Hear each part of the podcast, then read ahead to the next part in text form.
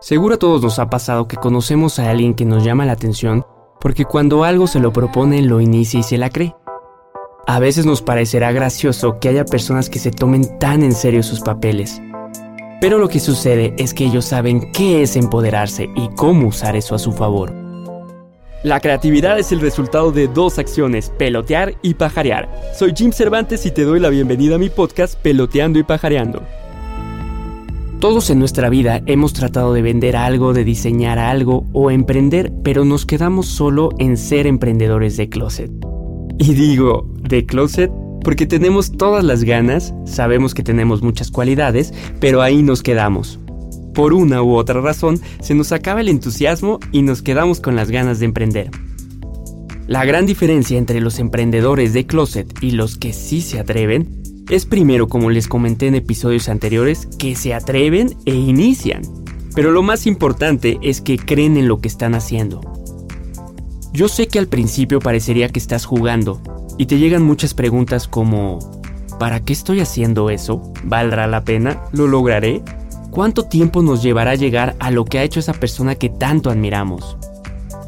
Esas preguntas son más que normales pero lo que debemos controlar es que no te quiten la energía, por el contrario, ocúpate en iniciar, para que pronto puedas ir resolviendo cada una de ellas.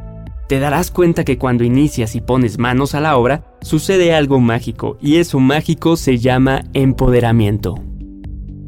Lo que sucede es que te vas dando cuenta cómo avanzas, que eres capaz de muchas cosas que ni siquiera habías pensado antes, y eso te va llenando de energía positiva, abriéndote nuevas oportunidades y cuando menos te das cuenta ya estás en el juego.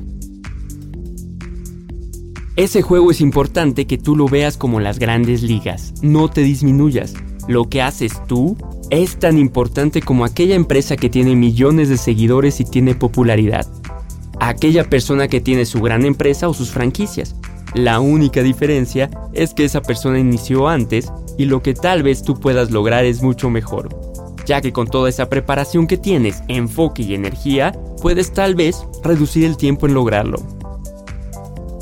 El empoderamiento no tiene género, como hemos escuchado muchas veces, pero lo que sí es un hecho es que el primer paso para emprender es eso, empoderarse, y es clave adoptes esa actitud para lograr lo que siempre has querido. Entonces, primero hay que creértela, y no me refiero a lo que hacen muchos emprendedores de ponerse en la tarjeta director general o CEO, sino que sepas que eres el experto y que tienes algo que aportar.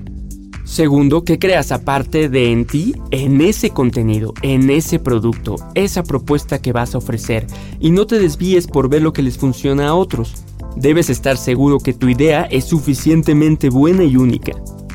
Tercero, sea que tengas uno o dos clientes, 10 o mil seguidores, debes darles el trato y el servicio como si fueras una compañía transnacional.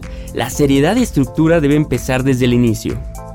Cuarto, una vez que ya estés dentro del juego, empieza a explorar las opciones que se te van presentando, pero jamás olvides tu visión de por qué construiste ese proyecto.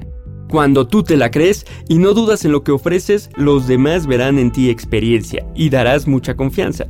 Recuerda que cuando aparezcan esas dudas o preguntas, solo distrae tu mente, pues al final vas en el camino correcto. Y algo muy importante es que siempre tengas presente que somos millones de personas. Sigue tu pasión y de seguro hay cientos, miles o más que estarán interesadas en tus ideas, servicios, producto y sobre todo en ti. Sigan escuchando todos los episodios de mi podcast Peloteando y Pajareando por Spotify o en Apple Podcast.